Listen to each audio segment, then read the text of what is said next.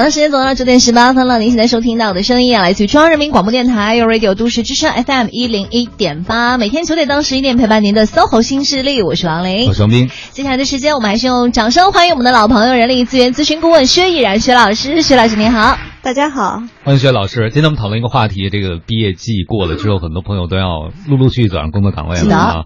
这个走上工作岗位，我觉得有几年是我们可能终生难忘的，就是前面那三年。哦，就是刚入职场职场的时候。对，有的时候你会发现，很多人回忆起来就想说，哎，那个时候幸亏有谁谁谁帮了我一下，或者告诉我什么，我会觉得真的是遇到贵人。也有人会说，那时候怎么就没人跟我说这件事儿呢？对，好多人都特后悔。哎，我就没没必要绕这么多的圈了。就好想以自己现在的姿态再回。回去重新再闯一次，对，因为实际上这可能就是人生成长的一个过程吧。就是我们在年轻的时候一定要经历很多坑，才会长大。嗯，其实刚入职场的时候，有很多人都不知道所谓职场的潜规则。这个潜规则我们要打引号啊，不是大家理解的那个潜规则。嗯，因为这里面所说的职场的潜规则，就是它并没有明文规定你不能这样，你不能那样。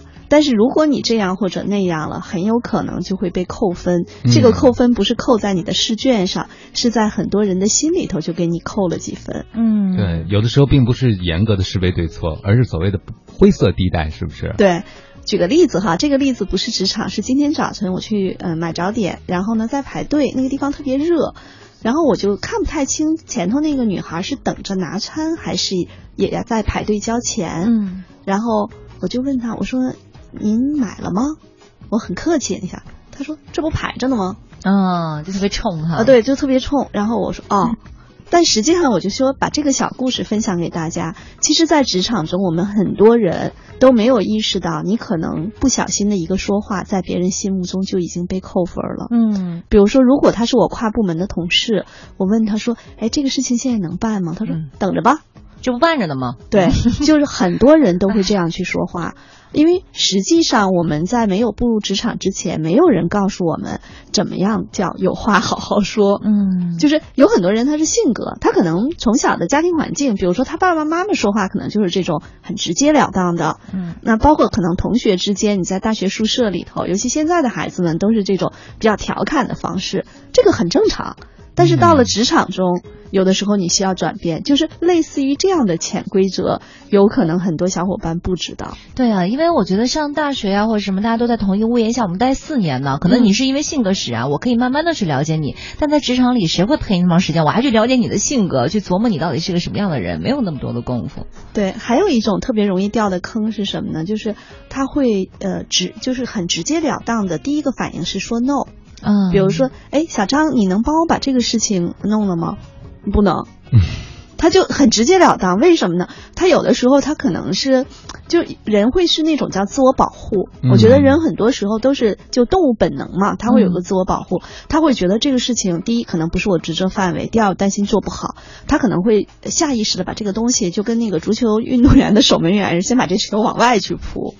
但是这些事情很有可能你扑出去的不是一个球，而是你扑出去了是跟别人之间把这个连接就断了，就别人就很多事情就再也不愿意找你了。嗯，但可能很多小朋友就会觉得说，哎，我就是不能做。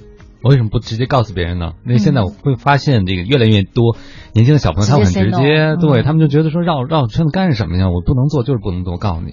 嗯，对。但实际上这个时候，我们就是说，你要考虑到，呃，所有人和人之间的交往，它其实除了事情本身，还有一个在情绪上的共振。就是任何一个人，你比如说，我就说今天早晨买早点这个特别小的事儿。其实我是把它当做一个案例，但是事实上在那一刹那我肯定是不舒服的。对对，对吧？就他会有一个情绪直接就扔给了我。当然那个屋子里可能有点热，大家都挺不爽的。但是他把这个情绪扔给我，那还好啦。我其实跟他也没有什么太多的关联。嗯，我就等一下呗。但是实际上有很多时候，你如果是在职场中，你把这个情绪，你可能很直截了当，但是扔到别人身上的可能是一个不太爽的情绪，嗯而这种情绪它可能会在某一个特定的阶段，它会反弹回来。嗯，哎，薛老师，可是我觉得，如果他真的不行，直接跟我 say no，我可能还会接受。万一他就是直接一口答应，他，没问题，行行，包我身上。这坑更大了。对，就后面哎，我忘了把这事儿，或者说我真的办不成，到后期再告诉我。嗯，，对，这个坑是更大的。就我们说，这是典型的不靠谱嘛。嗯，就我们说的三拍型的不靠谱嘛，一开始先拍胸脯嘛，嗯然后做事儿时候拍脑袋，最后 拍屁股找人嘛，对不对？这个是肯定是不行的。但基本上，比如说我经常都会跟大家说，当这个事情我没有办法去做的时候。呃，有可能，比如说，其实最近在芬达上，很多小伙伴问我问题，说，哎，原来，比如说是，呃，我们部门的领导并不知道，但是那个部门的领导直接找到我，让我干这个事情，那我怎么办？嗯，那我觉得这个事情其实你是不能干的，因为你是职场小白，你根本不知道这个事情有什么错综复杂的关系。比如说 A 部门的负责人找到你，你是在 C 部门，那你可能就会说，你说要不这个事情你跟我们李经理说一下，嗯我我我刚过来时间不长，我不知道这个事情该怎么去做。你可以稍微婉转一些，嗯但你不能直接说这我办不了。嗯，对吧所以其实你可以把小白的身份亮出来，对不对？因为我确实在这方面没经验，我不知道怎么做，而且我现在直接领导给我安排的工作已经很满了，我特别愿意帮您，所以可能还需要协调下时间什么的。对，就是会嗯有很多种方式让别人就拒绝，要让别人舒服。嗯，这个其实舒也是服的拒绝，对，舒服的拒绝也是一个技巧。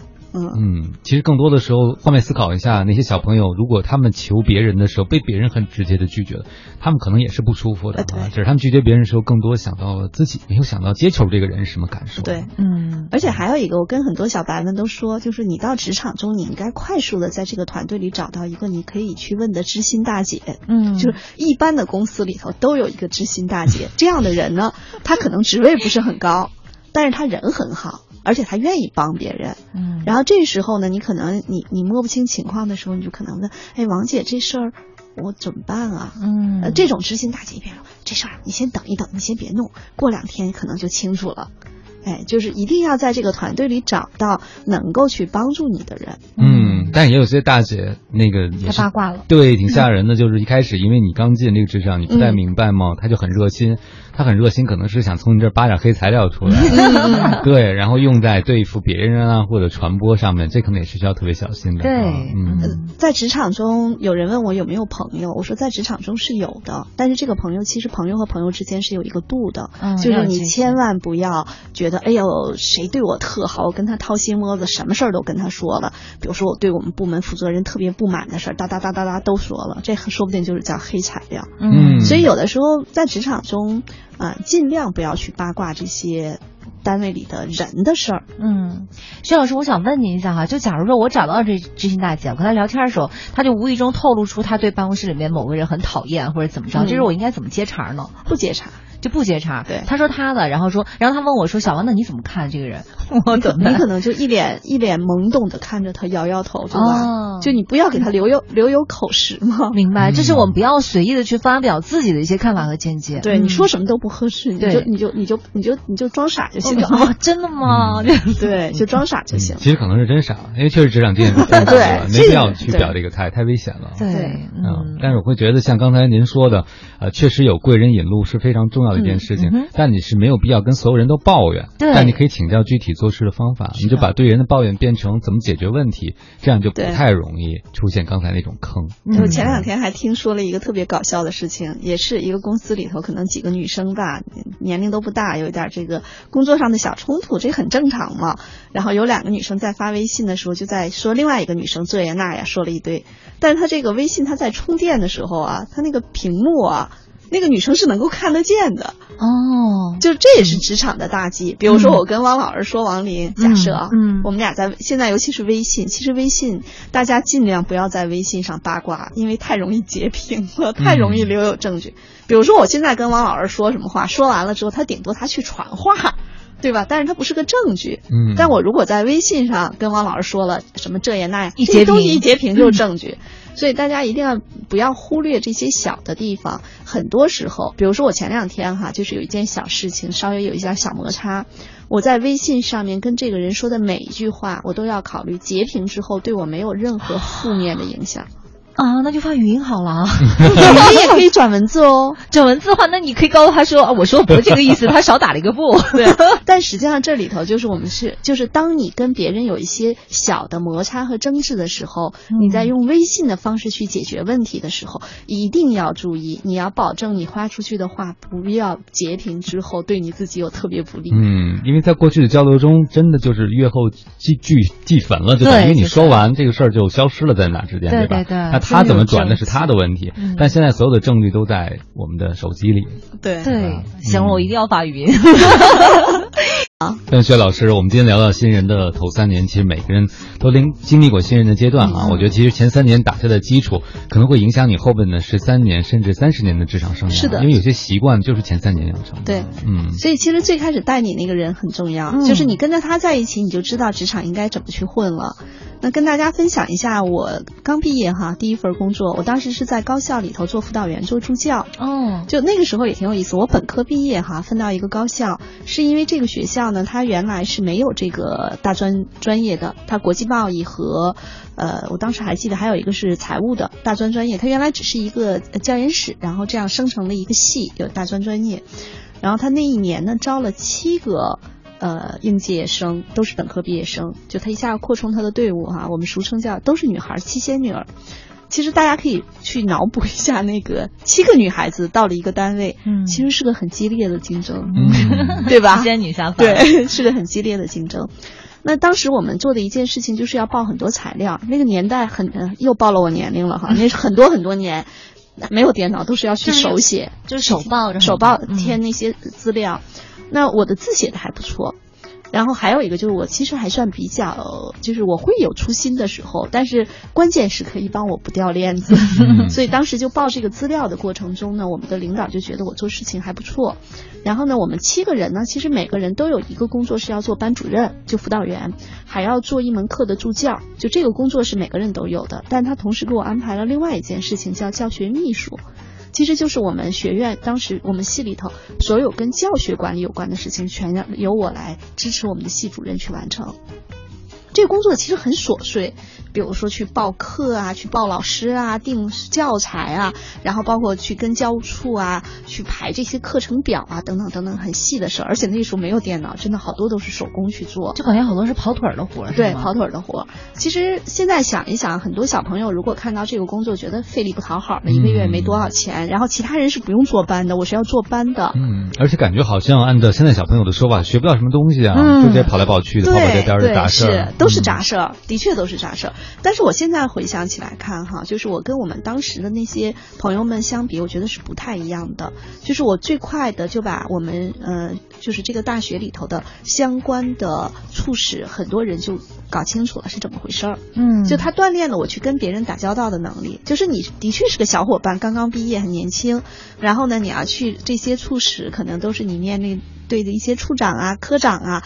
然后呢，你你要。让他们比较愿意帮你，就是有很多事情我们都是去协调一些事情，嗯，比如说，哎，我这个嗯课可能要把这个老师换成那个老师，或者这个时间能不能调一下，其实都是做这些沟通协调的事情。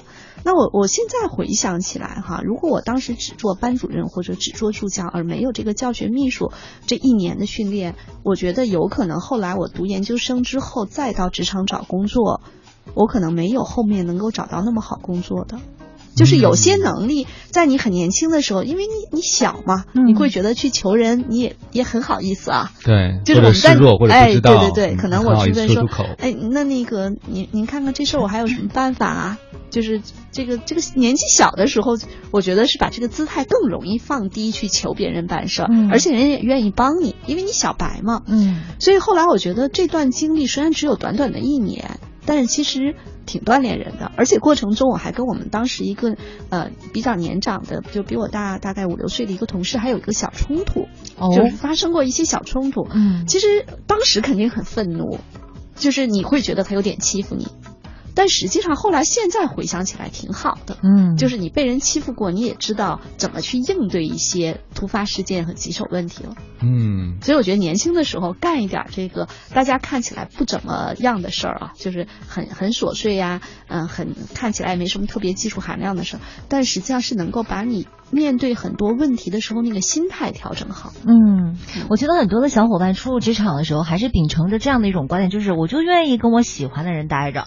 然后就是可能他不太愿意说，哎，我看那个人不太顺眼啊，即便是我可能工作需要跟他来进行一些沟通和交流的话，我也不愿意去找他或者怎么着。嗯啊，，对呀、那其实这个就是我们说一个人你的影响圈是越做越大还是越做越小？嗯就是你有选择的权利。你比如说，我只喜欢跟我喜欢的人在一起，没有问题。作为人哈，咱说是你是有选择权的，甚至我只喜欢跟我自己在一起也是可以的。但是时间久了，很有可能就会变成叫孤家寡人。嗯这是第一个。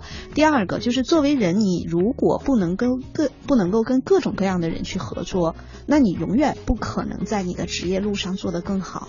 你可能最后做到四十岁也还是个职场小白，打着引号的小白，就是做那些很琐碎的事儿。明白。最近我们经常讨论一个问题，就是四十五岁的中年职业危机。嗯今天咱们虽然是讨论职场的头三年，但是我觉得如果头三年没有锻炼好，没有规划好，到四十五岁的时候一定会面临职业危机。嗯，薛老刚才说完了，我就在想，我说有些职业能力可能不是和专业有关的，嗯，但是确实影响你专业的发挥，对比如说人际交往的能力。对其实做杂事情的时候，我觉得第一个锻炼你统筹能力，嗯对第二个就锻炼你人际交往，因为往往杂事要和很多部门的不同的人接口往来哈。但是今天这个时代，我就在想，为什么小朋友更喜欢和自己喜欢的人在一起？我们其实每一代人都喜欢，但是做不到。嗯对原因是因为我觉得网络很重要。嗯这网络可以让你找到永远找到给你点赞的人，你喜欢的人，你可以迅速拉黑别人，嗯然后再找下一个聊天对象，哪怕你的这个趣味再小众。你都可以找到和你有共同趣味的人，志同道合的。所以在现实生活中，那些让你不满意的人，马上在你的内心就可以被屏蔽拉黑。那我才不理你，我拿手机可以跟别人聊天。嗯嗯，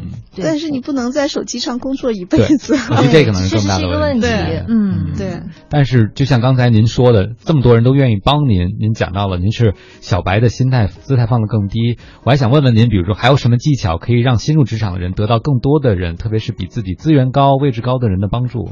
嗯呃，其实有几个点，我前两天我还总结出来，我觉得还挺有意思的。就是第一个，别人要看到你是个靠谱的人，嗯，就是没有人愿意去帮不靠谱的人。说太好了。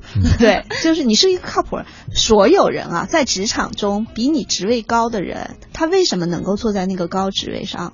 他一定他本身就是个靠谱的人，不靠谱的人他也做不到那个位置上，所以他更喜欢这种认真负责的小伙伴。他会去提点这样的孩子，那这是第一个特点。第二个特点呢，就是你一定让别人看到你有向上的动力。嗯比如说，人家跟你说什么事儿的时候，你都往后躲，嗯都不愿意干，或者完全不当回事儿呃。对，或者有的时候觉得说，嗯，怪累的，又让我加班。那时间久了，大家可能也就不愿意让你去做了，因为让你去做很难受的时候，人家也就不来找你做。第三个特点还有一个就是得有脑子，我就觉得这个事情还挺重要的。所谓有脑子，就是你比如说我们说千万不小白不能问小白问题，嗯就很多事情啊，你现在至少可以通过强大的互联网先了解一下。我记得前两天，现在我不是老玩芬达吗？芬达上面有一个人问了一个呃问题，他问我，我没回答他，因为我觉得他问说怎么能向黄志忠提一个他愿意回答的问题。嗯我我我说真的，我不看奇葩说，我也不知道黄志忠是谁，但是我赶快去互联网上查了一下他，然后我发现这问题我答不了，就让他飞过去吧。然后我就发现有个人答了这个问题，诶，我觉得这个问题挺有意思，我就花了一块钱偷偷听了一下。我听了以后，我就第一句我一听我就给乐翻了。怎么说？这人说黄志忠是谁呀、哦，好吧。好吧，其实我也不知道黄志忠是谁。但是我们是可以通过一些工具先去看一下这个人到底是谁。对，嗯就是你可以不答，嗯但是你答之前，你至少看看黄志忠是谁哈、嗯那举这个例子，其实也是在说什么呢？就是你去提问题也好，你去寻求帮助也好，你先自己啊，先归拢个七七八八。不要去问特别小白的问题，就嗯很多人都会觉得说啊，我不知道，就可以去问，可以去问，没有问题。但是你知道了一些，就我们说最基本的常识，和你在互联网上查到了一些最基本的信息的时候，你才去问。嗯所以其实一定要有脑子，我就觉得这个就叫有脑子，就是你先有一个自己的思考的过程。对，其实这也说明了你究竟有多想知道。因为一个真正想知道的人，一定会自己先有方法的对不对？对嗯，我就想着我刚转到做广播的时候哈，本来我觉得是都是触类旁通的，就第一次好像跟别人聊天，别人说，哎，你们这 promo 怎么做？你们这 kick off 是什么东西啊？你们这个 slogan 是什么？然后听着我听力 我完全不知道在说什么，但是我还是要就是装出一副嗯那个嗯是是大概就是这样的一个运作型，然后就要赶紧去查哦这个单词是什么意思，那个单词是什么意思，放到广播到底是一个什么意思啊？那这种就是说我要不要，比如说哈，我是一个职场小白的话，那遇到这种别人在跟我说你们内部的这样的一些专用词的时候，我可以表示出啊，我不知道你在说什么，你可以告诉我什么意思吗？可以这样吗？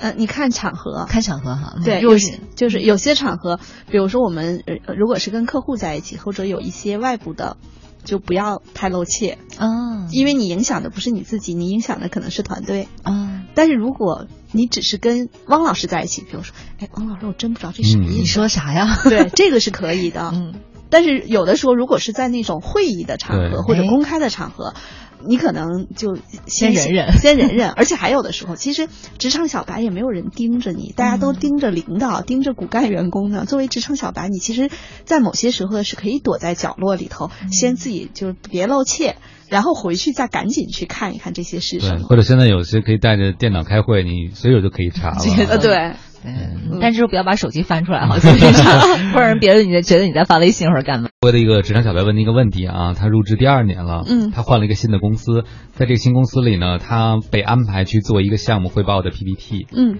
呃，然后他做的真的是挺用心的，做非常好，因为新到这个单位，他希望给大家留点印象，嗯就部门领导派他做的嘛，这部门领导就拿那个 PPT 在更大的一个。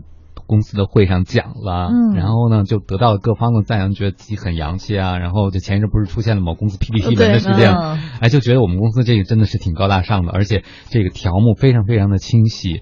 在这个领导呢收获赞美之后呢，并没有在报告的结尾提及这个 PPT 是他做的，他做的，完全没提。然后他们散了以后，他觉得回到部门，领导应该表扬我一下吧，领导没理都没理。啊，领导就觉得好像这就是应该的嗯，但他觉得领导就贪功了，就明明我做的这么好，为什么你拿走就说都要表扬和我半毛钱关系都没有？可能对于现在小朋友，这个是。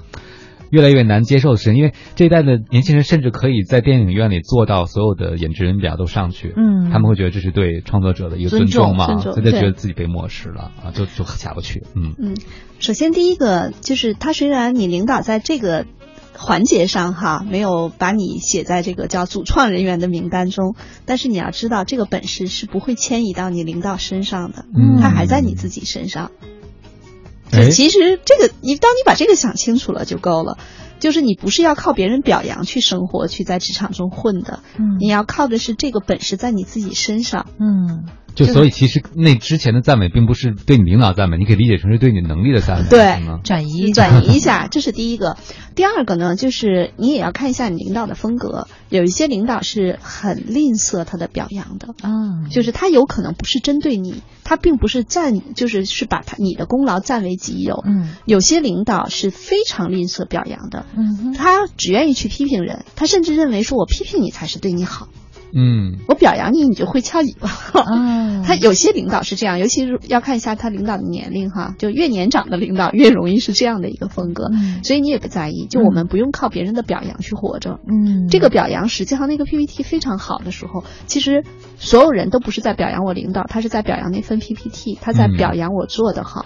他不用点名去表扬我，但是说明了我的能力得到了认可。嗯，就好像原件在你那儿，领导拿的只是你的影印本，所以你不用特别担心。对嗯然后再有一点，很有可能，其实你领导如果是那种特别吝啬表扬的人，但他心里头会认可你的能力，甚至他以后可能会有一些更重要的事情会交给你。嗯所以你要看未来是不是你能有更多的去锻炼的机会，嗯去上升提升的机会，不用在意这一时一刻他表扬不表扬。他的领导确实更重视他了，就给他安排了好好几个 新的做这活，但是因为他心里这个气下不去，哦他就很抗拒，他就说我这不是助纣为虐吗？就是他第一个事儿都没有认可我，现在就发现我有这能力，就拼命使我。他会觉得他给我截个屏，他说你看看有这样的领导吗？就既不认可我，还给我安排更多的工作。怎么不认可他呢？就是没有表扬他。他所谓的不认认可可就是没表扬。对对对，哦就可能他看中了指标，但其实领导愿意把更多工作交给他，从某个角度也说明是认可了。对嗯其实还有一个损招哈，就是你可以在你的所有的 PPT 上做一些小的 水印吗？水印。哎呀，太坏了。对呀，然后实际上你可以到时候走到哪里去说，所有的这些 PPT 都是出自于我，它是我的作品集。但这个水印不能让领导看出来吧？啊，对。嗯，我可以介绍给我这位朋友哈，但是就像他说的这一点呢，可能是现在很多职场新人特别突出的一点，就是他们的工作如果得不到认可，不一定是钱上的认可，哪怕是你态度上的认可啊，他们就会觉得没有存在感，因为这个年代很多小朋友。做了这么好的作品是拿出来晒的，拿出来晒是一定要有点赞的，没有点赞那晒干什么呀？对，所以这个事情是我们在做很多管理者培训的时候，我们说到，现在你面对一些九零后的小朋友，一定是不能针对，就我们七零后是被骂大的，嗯，不管是在在这个家庭中，比如说过去的多子女家庭，我还比较好，比较乖，所以没怎么被骂过。我老哥经常被骂，男孩子嘛，就是在学校里头被老师骂，刚上班时候被领导骂，对我们来说那。就以小时候，家长经常说一句话叫“打是亲，骂是爱”，对吧？喜欢你，对你负责才骂你呢。但现在的小朋友不是一骂就跑了，所以我们现在在做很多那个领导力。培养项目的时候，我们做培训都会跟大家说，就是你一定要结合现在的小朋友的内心的诉求，嗯，就你要去给他点赞，嗯，就基本上你可以去批评他，但是你一定是要在他做出成绩的时候是要去给他点赞的，是要表扬他的。但还有一点就是，很多时候作为职场小白，你刚步入职场，你不能去要求你的领导有任何改变，你要去适应这个环境。所以很多时候你不需要他去给你点赞，你要学会自己给自己点赞。这说的很好。嗯，后来我这个朋友在最近一次他的领导和别人的谈话中，他就听到他的领导逻辑是什么呢？我给你钱。你做好这份工作就是应该的，嗯我为什么要额外的给你表扬呢？嗯，那我觉得这可能是管理者的一些的问题了。我觉得口头赞扬说一句，你你又不会 说难听点说，对，但是实际上是这样，就是人一定不要活在被别人点赞的世界里，就是你要学会自己点赞，你知道自己的方向、自己的阶段性目标我达到了。我自己给自己点一个赞，哎，所以最终还是要回到那句话，叫为自己工作，对吧？不是为领导的点赞工作，自己比较好。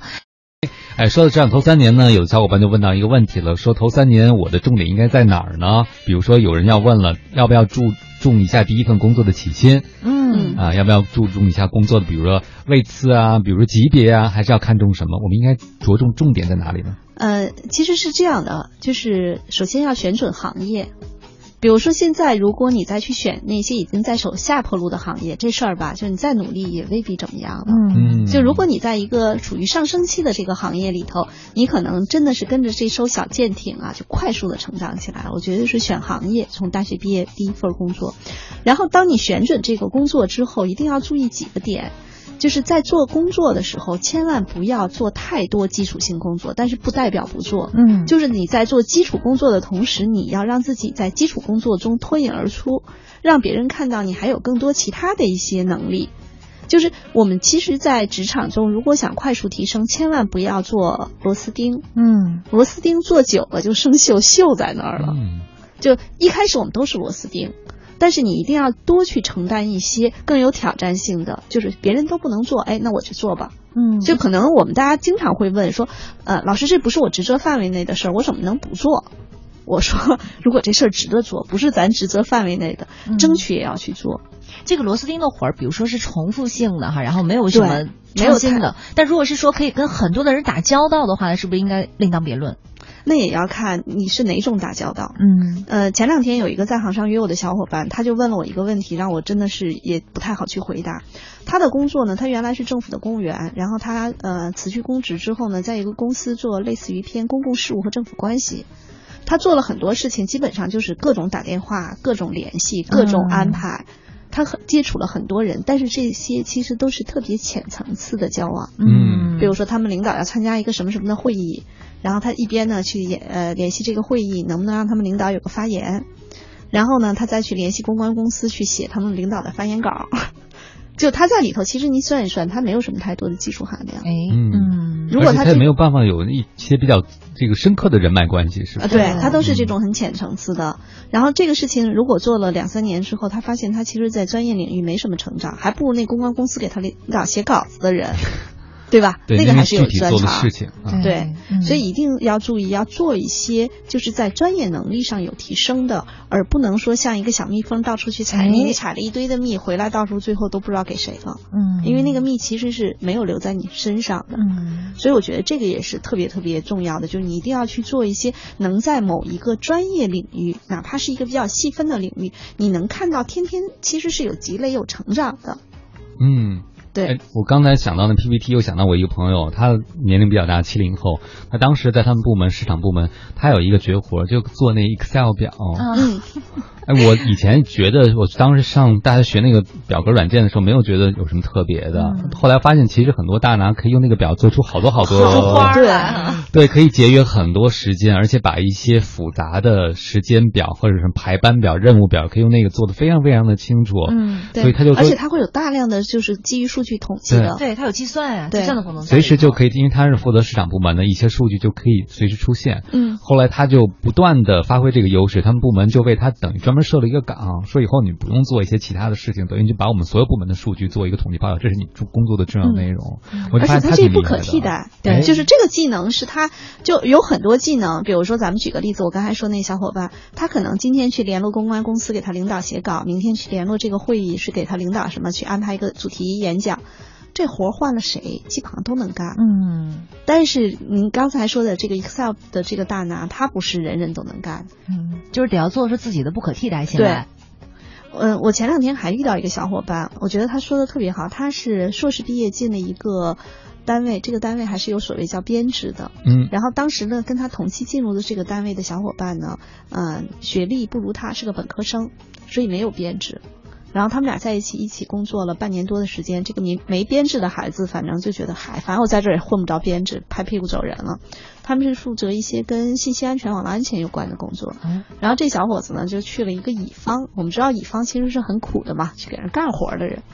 然后他相当于是在甲方，嗯大概是两三年之后，他就会明显的感觉到那个当时很不如他的一个本科毕业生，他是硕士毕业生，他说他说的很多事情我都不知道了。嗯然后这个其实我们就是说的，其实前头这个小伙伴已经在这个单位成了一个有点类似于叫生锈的螺丝钉。嗯然后我就跟他讲说，人的成长哈、尤其是在职场的前三年，你之前什么，你不管是多牛的学校的，是硕士还是博士，仅仅是代表你的学习能力很强，你的专业能力不错。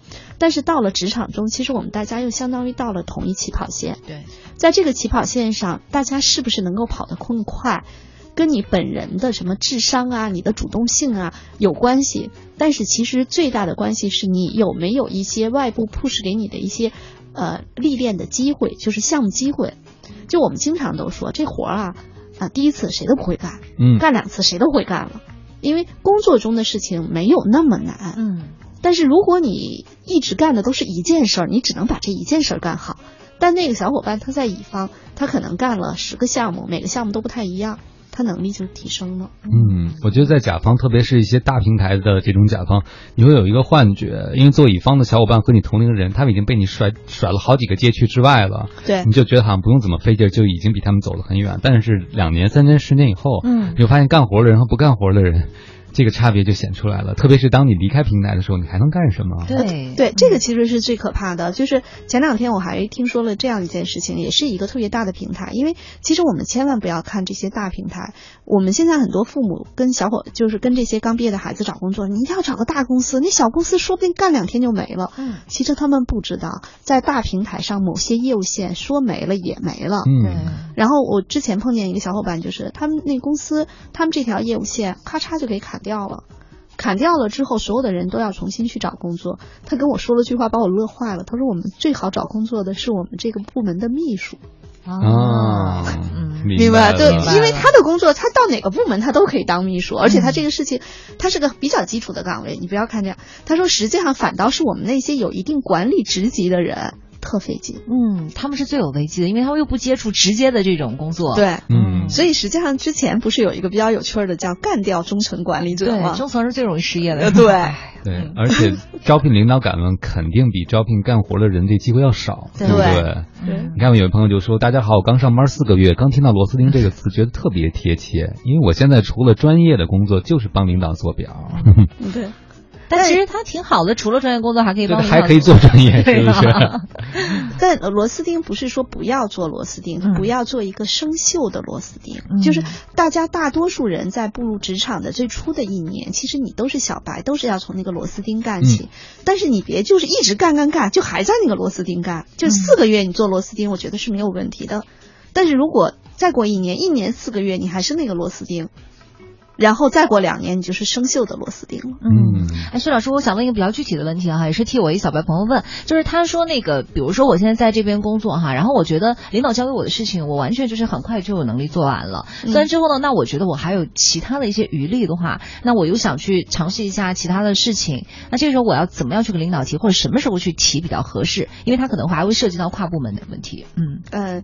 首先，第一个就是在不同体制内的公司、不同风格的公司是不太一样的。为什么我有时候也会跟大家去选？就是说，现在如果他是一个内在动力比较强，希希望自己在职业发展上有比较快速的成长，比如他说三年后、五年后我要做到什么样，这样的人我一般不太建议他选那种特别稳定的大平台。嗯，其实，在大平台里头，无论他的企业性质是什么样，他一定官僚。就是一个公司人数超过两千，他必然官僚。就这个是，就是跟他的企业性质没有关系，就是这个到了这个规模之后，它就是这样的。因为它都已经是程序化那种运转的模式了。对，因为在大公司，实际上各个管理层关心的问题是，在我完成绩效目标的同时，最重要的一件事情就是叫控制风险。嗯，因为我们做大量绩效考核的项目的时候，我们都会有一个叫红线指标，或者叫一个风险指标。就风险指标有的时候是叫一票否决项。嗯，一票否决项就我干错了，我前头干的再好都没用，我咔嚓就。没这位置了，所以作为管理者来说，他很多在大组织的管理者都叫多一事不如少一事，安全第一，安全第一。他因为是要保他那个职位嘛，所以其实如果是这种特别能干，而且也特别关注自我成长的小伙伴，你最好去那个就是有成长性的一些中小型的公司，别去太小太小的公司，有的时候可能也没有太长的成长性。就这种快速发展的这种中型的公司，你会发现。你不会出现刚才像王林说的，说，哎，我这活干完了之后没别的事儿了。嗯，那我赶紧回去劝他辞职是吗？我懂了。他如果真的是想快速成长的话，他就要选好平台。嗯，因为人的成长，尤其是在职场新这个新人前三年中，你的成长取决于你，也不完全取决于你，而是取决于你外部的平台是不是给你这个机会。明白了。嗯，我觉得人生就是有一种时间经常被忽略，就是被耽误的时间。嗯，被耽误的时间。对你可能觉得我能把住这个机会，把住这职位就是赚到了，但你被耽误的时间，被浪费的生命，你可能计算不出来，而且不明显，对吧？因为你周围有很多人和你一起在浪费时间。呃，对，尤尤其是现在有很多那个，就是某些比较呃 out 的行业、out 的组织，很多人他就会说，他说，哎，我特别不理解，我们这儿还有清华的。博士，他们也这样。我觉得我的工作现在就做的非常没有价值。他们为什么也这样呢？我们单位还有很多很牛的人。然后他说，我有的时候我就会出现一个幻觉，是我自己想太多吗？但是他看到那些人还在大船上的时候，他也就延迟了跳船的时间。对对，他就觉得他们都可以待得住，我为什么待不住？对，而且还有一个，就有很多人啊，就是我们嗯，我们通常认为的好工作。比如说，我前两天还遇到一个，他是曾经在驻某国大使馆工作过，那女的看起来好漂亮啊。但是实际上，我看完他的履历，我替他有一点点着急。嗯，就是之前的那么多年的经验，实际上他如果从那个体系中离开，再去转型去做很多工作的时候，他的积累是有限的。嗯，就但是别人不知道，看到那个履历觉得好牛啊。嗯，都是在大使馆里面工作，但其实他的就是工作的内容和性质是比较单一的，是吗？对，就他如果刨出他的语言优势，实际上他在其他方面的优势并不凸显。但是语言优势，你如果不是在大使馆工作，这个也优势放在别处没那么大价值。没事儿，汪老师说了，颜值就是正义，颜值即正义。谢老师，我还记得我在前两周跟大家分享，我去参加一个初中的班会嘛。我记得我分享完之后，他们班主任总结发言说，说他有一个感受哈，就是无论你在做什么的时候，你一定要记住一件事儿，你今天。做的事儿可能没有办法选择，但是你做这些事情之后，是为了你明天可以有选择去做些什么。哎，我会觉得这个班长总结非常的精辟。可能初二的小朋友并不知道他在说什么，他自己可能亲身经验。就实际上，人生应该是越活越开，越有自由度和可能性，这可能才是一个我们向往的方向。对，无数种的可能性。对，但其实也有很多人就是他没有体会到这一点，就是很多职场人在工作的时候，他有的时候是看平台、看上级，就是他把平台看成了天，把领导看成了天，所以就像刚才那个小朋友，他老说他领导应该表扬他，嗯。其实可能我我觉得我也比较另类哈，我觉得我到哪里好像都是说，呃，哎，我曾经做过一测测试，这个测评报告出来之后，我把我自己给惊着了。就是我那么多年，我记得我做这个测评报告的时候，差不多当年是三十五岁，然后我在我二十我二十一岁就本科毕业就工作了，就这么多年的经历中，没有人说我不靠谱，没有人说我不负责任，都说我有的时候负责过了头。对呀我就别人的事儿我都会管。嗯，特别就那个呃出来了之后呢，让我有点呆了。他是说我的责任心的那个维度比较低，得分比较低。好，当然，这个测评工具是呃有一个心理学博士后他自己开发的一个系统，他那个系统其实我们之前用过还不错。后来我就问他，我说为什么？然后他就推荐我去看一本书。他写的一本书，看完之后我懂了，就是我们对于责任心这件事情的呃界定其实是不太一样的。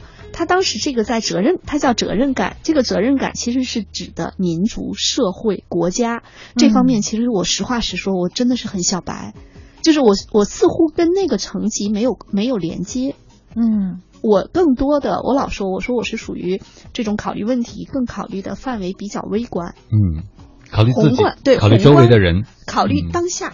就我考虑嗯当下，我要对这件事情负责，嗯，我要对这个人负责，对当下这个人，当下的人和事儿去负责，或者说我要考虑在当下我是什么角色，我为我这个角色所承担的责任负责。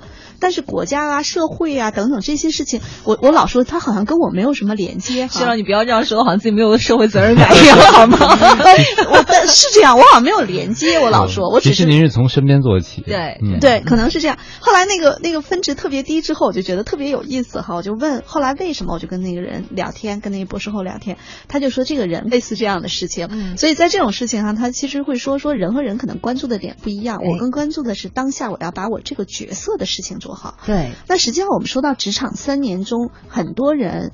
其实你要先想想你的角色是什么，再想想你的责任是什么，而不要跨越你的角色去谈责任。嗯，就是先把你现在的角色要尽的责任尽好，分内的事儿先做了，对，嗯所以很多人有的时候会出现一个问题，就是他老想管一些大事儿，嗯自己小事儿没干利索。所以在职场中，你是不是能够成为让别人认可你的人？你首先要做到的第一点就是你自己在你的本职工作中能不能做到让别人一说到都竖一个大拇指说，哎，他做的非常好。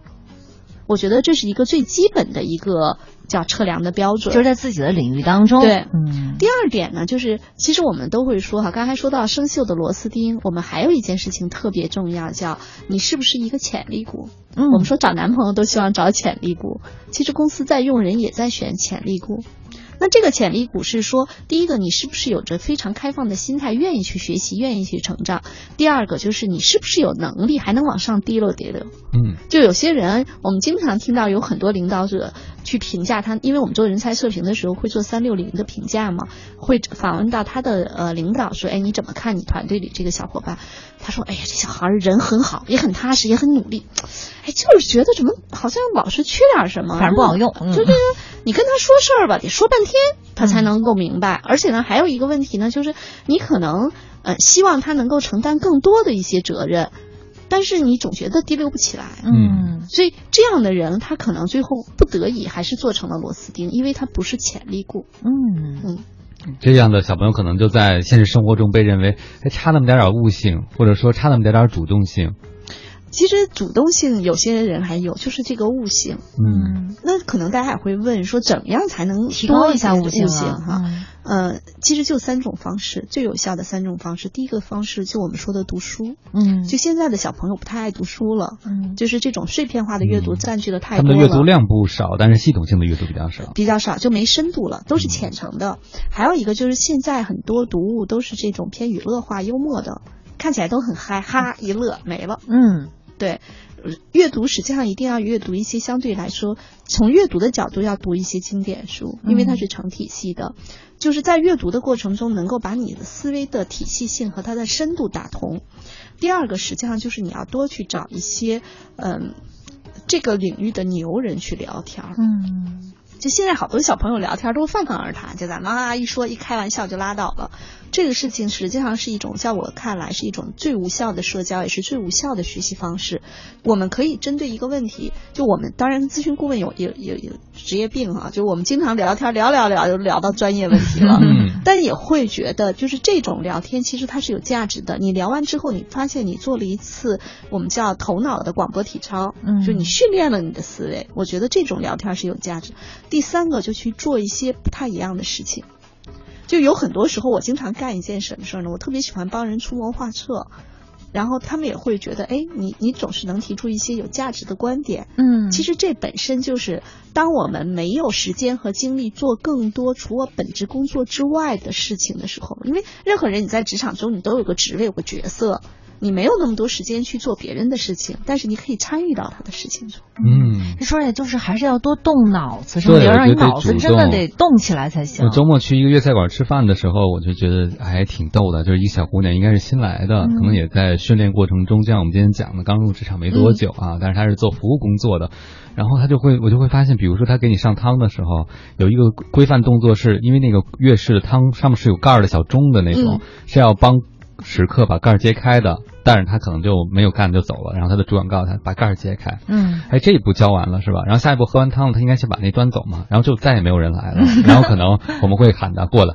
你就发现这个小姑娘她是推一步动一下，就是每一个指令她都给你完成。嘛嗯对，但是你再往下，他就不能够预测。你说，哎，这个人喝完为什么不端走？他就没有再下一步的动作了。我会觉得还挺有意思。比如说有一桌食客可能是广东来的，他们不管菜单叫菜单叫菜牌，哦，菜牌，嗯对，然后他们说你把菜牌拿来，他就一脸懵懂看着他，菜牌，然后、嗯对拿菜牌，然后那人跟他说三遍，他不好意思问，回去就跟那个主管问菜牌是什么东西。啊，我在想，如果要是一个相对来说悟性高一点的小朋友，可能会想。对方说的是菜牌，我要记住这个词，然后回来我就我不会跟他问三遍菜牌，或者问人家什么是菜牌，对不对？嗯人家可能就会觉得感受非常差。你这粤菜馆居然服务员不知道什么是菜牌，哎，所以其实，在职场中，就汪老师讲这个例子特别好。我跟很多人都说，在职场中有两个能力特别重要，一个叫激光，一个叫雷达。嗯激光就是你给我一个目标，吧这个，比如说我今天要去拜访汪老师，让他跟我签这合约。嗯，打哪是哪，呃对，我嗯就今天我就想方设法，可能堵住汪老师，一定要跟他说这事儿，让他给我一个机会去我们公司去做一次这个拜访，然后我们看看是不是能够谈成这个合约，这叫激光。嗯激光的能力其实相对来说它会是清晰的，因为它的嗯指令和目标都是非常清晰的。哎还有一个能力叫雷达，雷达其实就是我们说我们叫眼观六路，耳听八方，这个能力在职场中是最需要的。就是我们每个人，你其实，在做自己工作的时候，你不要就掉到自己的工作中，而是要把这个对外界的这种探头都打开。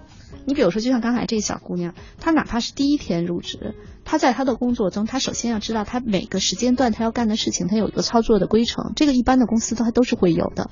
但是实际上会有很多时间段，并不是在这个规定中，她实际上是闲着。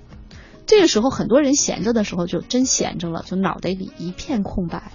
但是真正聪明的职场人都是在这个时候叫眼观六路，耳听八方，他在观看别人怎么办。嗯就模仿其实是作为模仿是动物的本能，也是人的最基本的一个能力。但是有很多人他忽略了这个能力的训练。嗯，没错。这个我们当时点一个菜的时候，我就问小姑娘这菜里有没有什么东西啊？有没有辣椒什么之类的？嗯然后她说我也不知道啊然后就冲你非常天真无邪的笑笑，有当时觉得想发火都发不了。所以你看，你又回到那句话了，就在想昨昨天去粤菜馆吃饭的时候碰上这小姑娘，我哎，在想你还想人家呢？她会不会就不适合做服务性行业？嗯就比如她可能换一个职位还挺好的，但她服务性行业可能就不灵光，看着啊，就觉得他缺乏这服务意识是吗？就有的时候前三年，我在觉得很多小朋友在想，我我要是发现不合适了，我要是很快就跳槽，比如这个小小姑娘她从老家来了，比如三个月就发现不适合，那换个行业。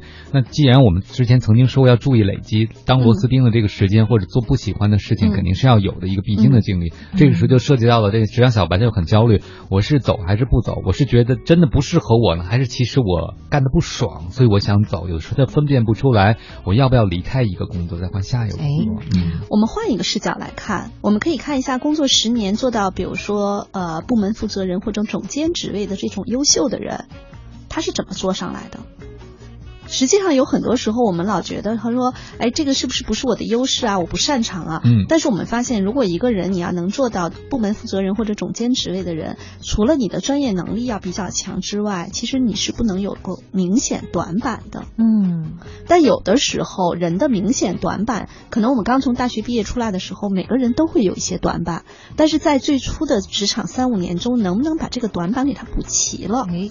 比如说刚才我们说这个叫服务意识，其实服务意识是在任何职位上都需要，因为这个服务意识有的时候，比如说我做到部门负责人的时候，很多时候我要跟其他部门去合作。那我们知道，在组织内部，部门和部门之间其实也有互为客户的关系。嗯，如果你没有一个很好的服务其他部门的能力，你在很多时候也就不可能争取到其他部门对你的支持。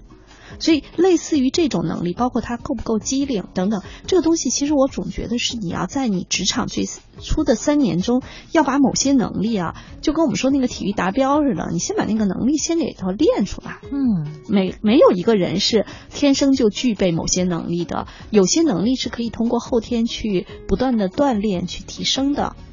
那我在这里头跟大家举一个小朋友的例子，他实际上当时也就是本科毕业生，他到了一个公司就是做前台，大家可能都会觉得说，哦，现在前台都本科毕业生了，还真是这样。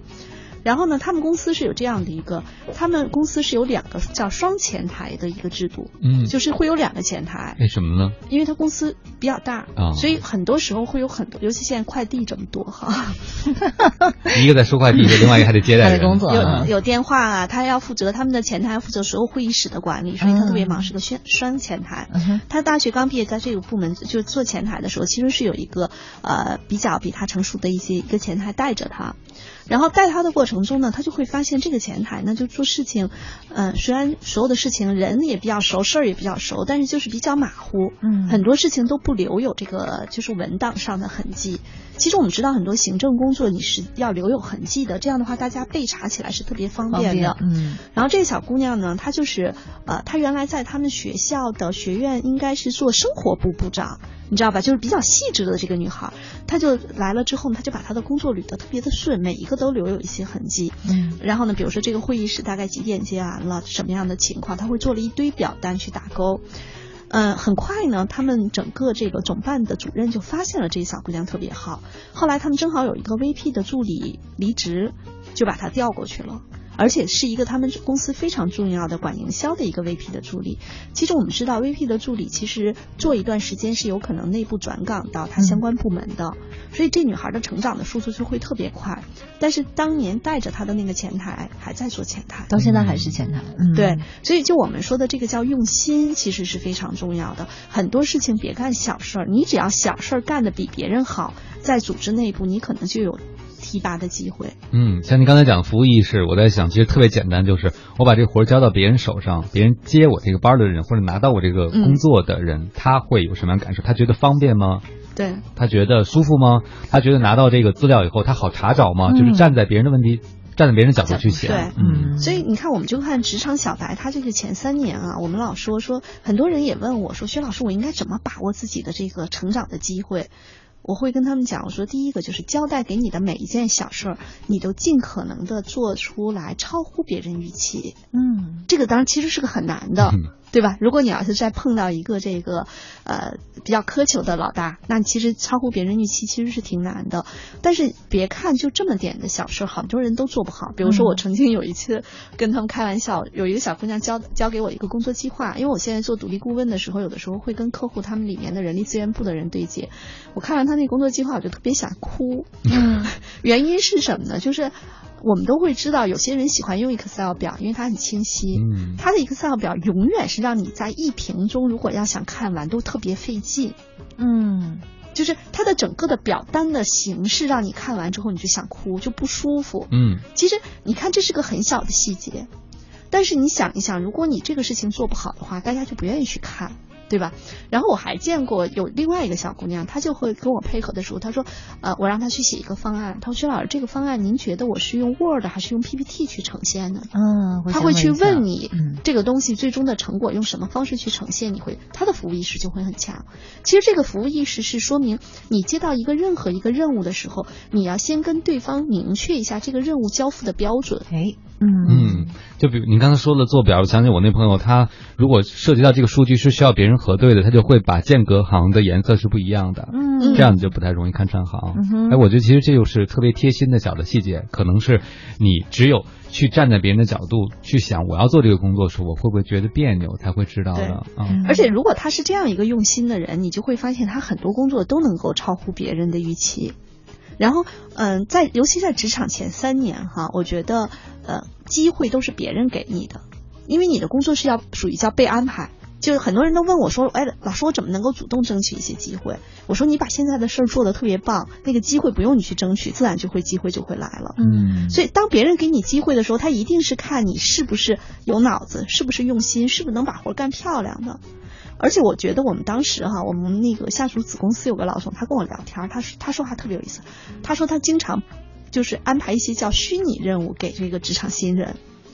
就这活儿啊，我如果他是个职场新人，我交给他了，他如果做错了，如果他是个真实的任务，他可能会很麻烦。嗯，所以很这个老大就很聪明，他会给新人有一些叫虚拟任务，情景的那种，对，他会说，他把也是公司的那种，他会说，哎，这个事情你先去做个方案，但其实这个事情我们并没打算做。嗯。他说，你先做一个这个半年工作总结的一个方案，然后你就夸夸夸做，做完之后他看你，哎，有脑子，做事儿呢也也清晰，他才会交给你真实的任务。嗯，明白了。所以不管是试探你也好，或者怎么着的话，要把手头上这份工作做好了，其实你就不用去考虑说我怎么样去表现我自己，怎么样去争取更多的机会了。对嗯嗯，其实你把这工作做好之后，大家发现了哦，你有这个优势，对你擅长做这个，自然就会把更多的这方面的工作给你。时间久了，你的工作就已经被你的平时的努力重新塑造了一遍。对，其实就回到的你说在班会上说的那个，就是我们现在做的每件事情，实际上是为未来打基础的。嗯，一定要在一开始的时候就准备好。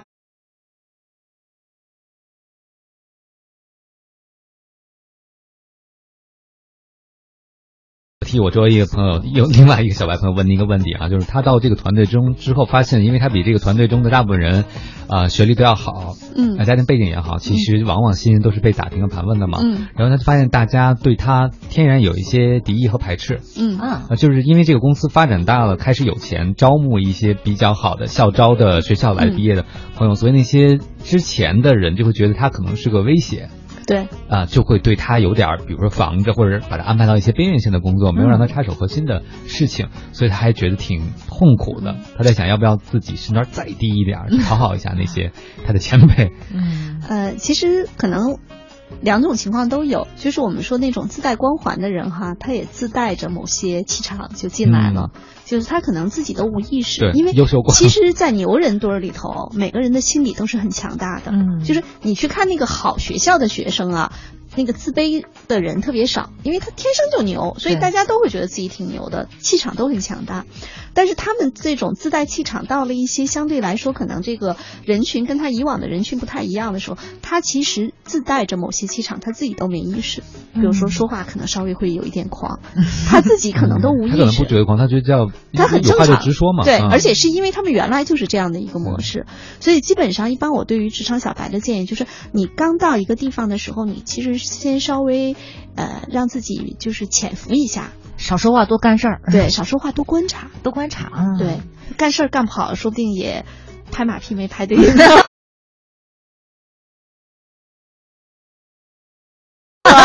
也有可能触犯到了别人谁的利益，所以我觉得可能是先观察。第二个呢，其实我们一直都在讲说，人实际上是有一个圈子的，如果在这个圈子里，很有可能他就是跟你气场不合的圈子。嗯，有时候也没未必要去坚持。赶紧走是吗？有时候未必要去坚持。其实有很多时候我们会发现，呃，很多人就你进了一个公司之后，前一段时间有个小朋友跟我说过，我觉得特别逗。他原来啊，他跳槽，他原来是在某一个大的集团公司的总部，嗯然后他后来呢是为了回老家。他他们家是江苏的，他回到江苏那边呢，在一个大集团下面的呃二级单位的下面的一个部门，他就会发现哇，这人就整个人群发生了变化，就是大家好像在一起说话就好像不是在一个频率上，嗯他就会特别的不适应。也没有共同语言，什么都没有。对嗯，后来我跟他讲，我说这个时候其实你自己需要一下调整心态，因为你是为了回家，嗯因为他他父母特别希望他回去，他独生女嘛。我说因为你是需要回家，所以你自己要稍微调整一下，就是你不要觉得他们特别 low，就是你不说，你只要心里头觉得他们特别 low，你都会表现出来。对，对他们是能够感受到的。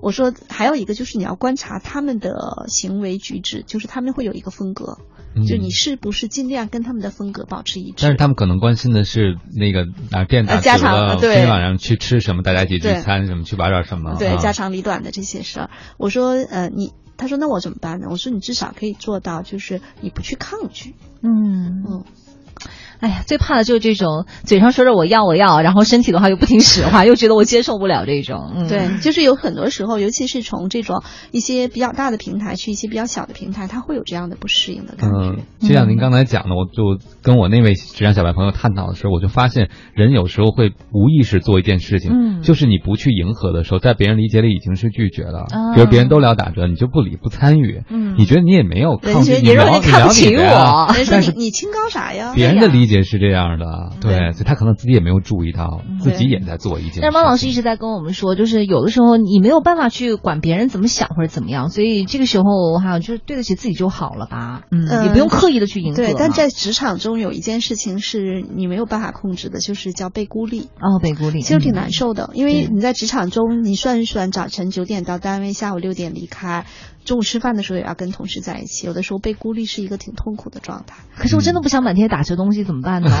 嗯，对，但是有一个方式，就是你尽量要尽快在你的团队里找到一个小的同盟军，嗯，就是你不要被大家所有的人孤立。嗯。嗯，就找到另外一个被孤立的人，我们俩就是孤立小分队了。对，这样，因为在职场中有很多时候，除了我们说这种职业能力的提升啊、职业发展啊，还有很多就是在职场中我们经常说的这种叫心情。嗯。就有时候在工作中心情也很重要，因为对。对于大多数人来说，并不寻求说我在职业上有多多牛的一个发展，他是希望我在这份工作中能够相对舒心一些舒。服一些。薛老师之前不也跟我们说，离职的好像排在第一位的理由就是做的就是环境不好，就做的不开心、不舒服舒服。不开心嗯嗯，所以其实像我刚才问的那位职场小白，他如果要觉得不舒服，实际上这是他的需要。嗯那群人其实并不在乎你舒服不舒服，所以你应该为自己的舒服做点什么啊。对要不你就强大到，比如说你我什么都不 care，care，对，对，或者你明天就走了，只要你决定你还要待着，其实你可以为自己舒服一点做点什么，比如说主动靠近一下对方，对不对？对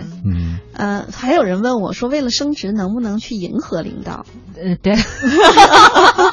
其实有刚才有人在问这个问题对，其实我我当时就在想，这样就是我们其实会，至少我们会说让别人舒服的话。哎，嗯呃，我昨今天早上看我一个朋友发的朋友圈，他说自己独处的时候要学会让自己舒服，跟别人在一起的时候要学会让别人舒服。嗯。嗯，好好累啊！就是那有的时候，比如说您说跟领导在一起的时候，但是有确实有很多人他会有这种恐惧症嘛，就真的是说不出来什么，然后也觉得领导没有什么好夸的，那怎么办呢？遇到这样情况，哎，其实我上次我记得上节目说过，最好的方式你就给他提问，嗯你说您怎么想到这么办的呢？然后就让他去说，你不用夸他。